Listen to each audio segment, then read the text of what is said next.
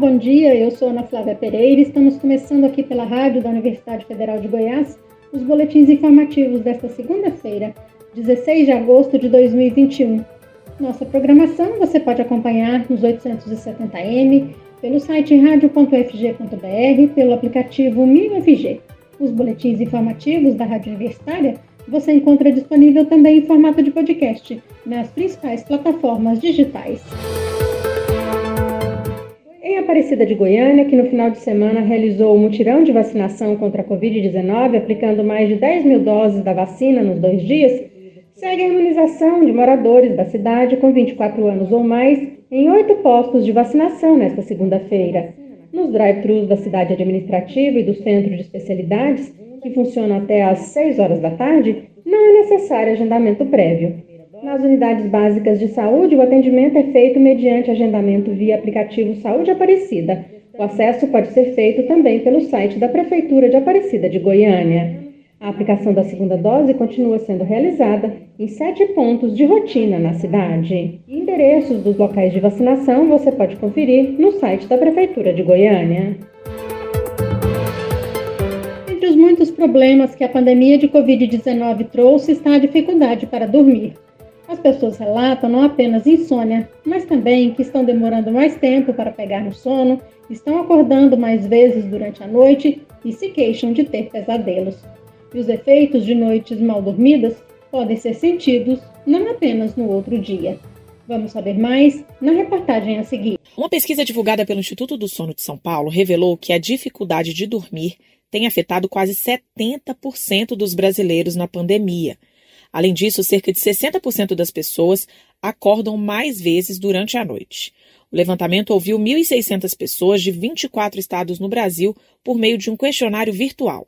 A médica e pesquisadora do Instituto do Sono, Helena Rachu, explica que as pessoas estão demorando mais tempo para conseguir pegar no sono, estão acordando mais vezes durante a noite, se queixam de ter pesadelos e se sentem indispostas ao longo do dia. Isso tudo é feito da pandemia. De acordo com a doutora Helena, as causas da insônia podem ser físicas, como dores ou alguma doença, ou fatores psíquicos, como o excesso de preocupações, medos e ansiedade, por exemplo. Mas é preciso ter atenção, porque a insônia frequente precisa ser tratada para não trazer danos à saúde. A médica explica quais os sinais de alerta que devemos observar quando a dificuldade para pegar no sono, manter dormindo ou despertar precoce acontece de forma frequente, do tipo três vezes por semana, pelo menos nos últimos três meses. Buscar ajuda e ter uma rotina saudável perto da hora de dormir podem contribuir e muito para um sono de qualidade. Doutora Helena Rachu explica o que é a higiene do sono e como ela pode ajudar ter uma rotina, então um horário para acordar, um horário para dormir, evitar o café em excessos, evitar refeições pesadas à noite, ter um quarto silencioso e com baixa luminosidade. A privação do sono a longo prazo pode trazer inúmeros problemas de saúde, como irritabilidade, falta de memória, diabetes, doenças cardiovasculares e infertilidade. Da Rádio Nacional em Brasília, Beatriz Albuquerque. Os ganhos que a agricultura brasileira acumulou no último período não têm se traduzido em mais alimentos na mesa do brasileiro. Por exemplo, em 2020, o agronegócio foi o único setor da economia brasileira que cresceu em meio às dificuldades econômicas geradas pela pandemia de Covid-19. A área apresentou aumento recorde de 24,31% no produto interno bruto do setor, contabilizando toda a cadeia produtiva produção dentro das fazendas, insumos, agroindústria e serviços. Segundo o Instituto Brasileiro de Geografia e Estatística, IBGE, considerando somente a produção das fazendas, a alta no agronegócio no ano passado foi de 2%. Por outro lado, no final de 2020, mais da metade da população brasileira, 116,8 milhões de pessoas, convivia com algum nível de insegurança alimentar, segundo pesquisa realizada pela Rede Brasileira de Pesquisa em Soberania e Segurança Alimentar e Nutricional. Segundo o mesmo estudo, 9% da população, 19,1 milhões de brasileiros, enfrentavam o nível mais grave de insegurança alimentar, ou seja, passavam fome. Explicando que insegurança alimentar é quando uma pessoa não tem acesso pleno e regular a alimentos de qualidade em quantidade suficiente, sem comprometer o acesso a outras necessidades essenciais, como moradia.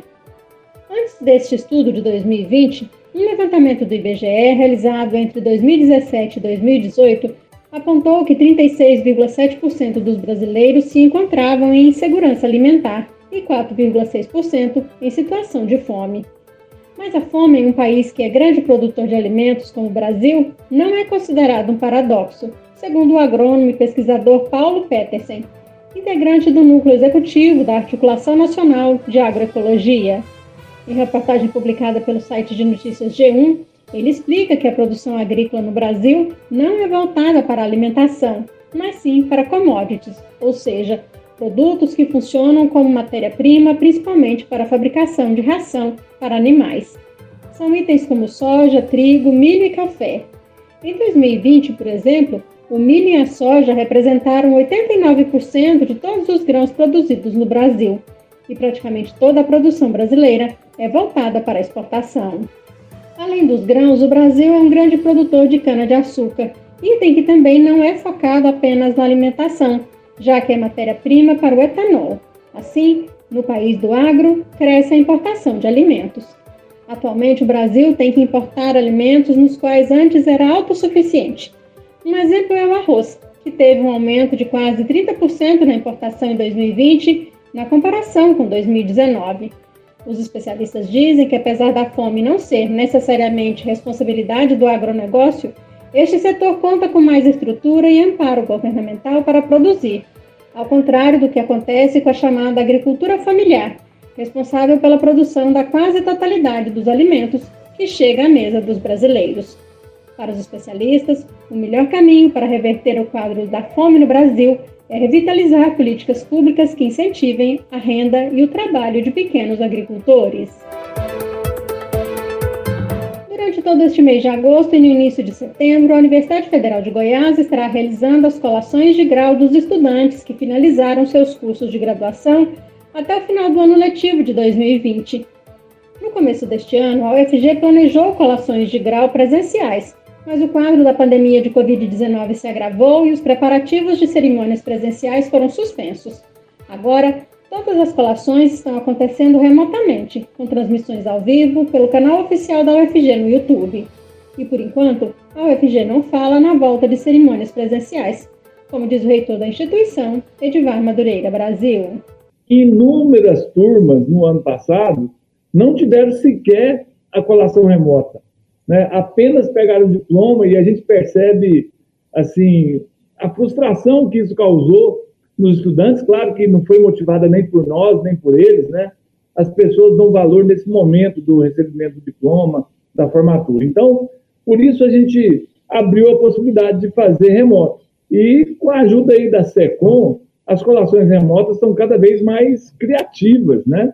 Nós temos aí a participação dos estudantes que comemoram a chamada do nome junto com a família. Enfim, é o que a gente pode oferecer nesse momento. Então, mesmo aqueles que já colaram, receberam o diploma e colaram o grau administrativamente e que quiserem formatar uma colação remota, eu digo que, como sempre, o nosso nome é pronto. Estamos prontos para fazer. E fazer uma cerimônia presencial depois também é possível vai ser mais difícil um pouco, né? Porque as pessoas, depois que colam o grau, pegam o diploma, elas ganham o mundo. E aí fica mais difícil de reunir. Mas a disposição é total. Eu não sei se vai ser possível nesse ano ainda. A não ser colações muito pequenas, que a gente até teve uma experiência na FANUT com 15 estudantes, sem acompanhantes, e a gente fez de máscara, tudo com, com todos os protocolos, foi possível fazer uma colação de grau é, lá da, da Faculdade de Nutrição assim. Então, com criatividade aí, a gente vai achando uma forma para não quebrar esse encanto que é a colação de grau. Aqui na Rádio Universitária você pode acompanhar um novo boletim informativo às 11 horas da manhã. Nossa programação você pode seguir pelos 870m, pelo site radio.fg.br e pelo aplicativo 1000FG. Nós também estamos nas redes sociais. Curta nossa página no Instagram e no Facebook. E lembre-se, a pandemia de Covid-19 não acabou. Se precisar sair de casa, use a máscara o tempo todo. Ajude no combate ao novo coronavírus. Ana Flávia Pereira, para a Rádio Universitária.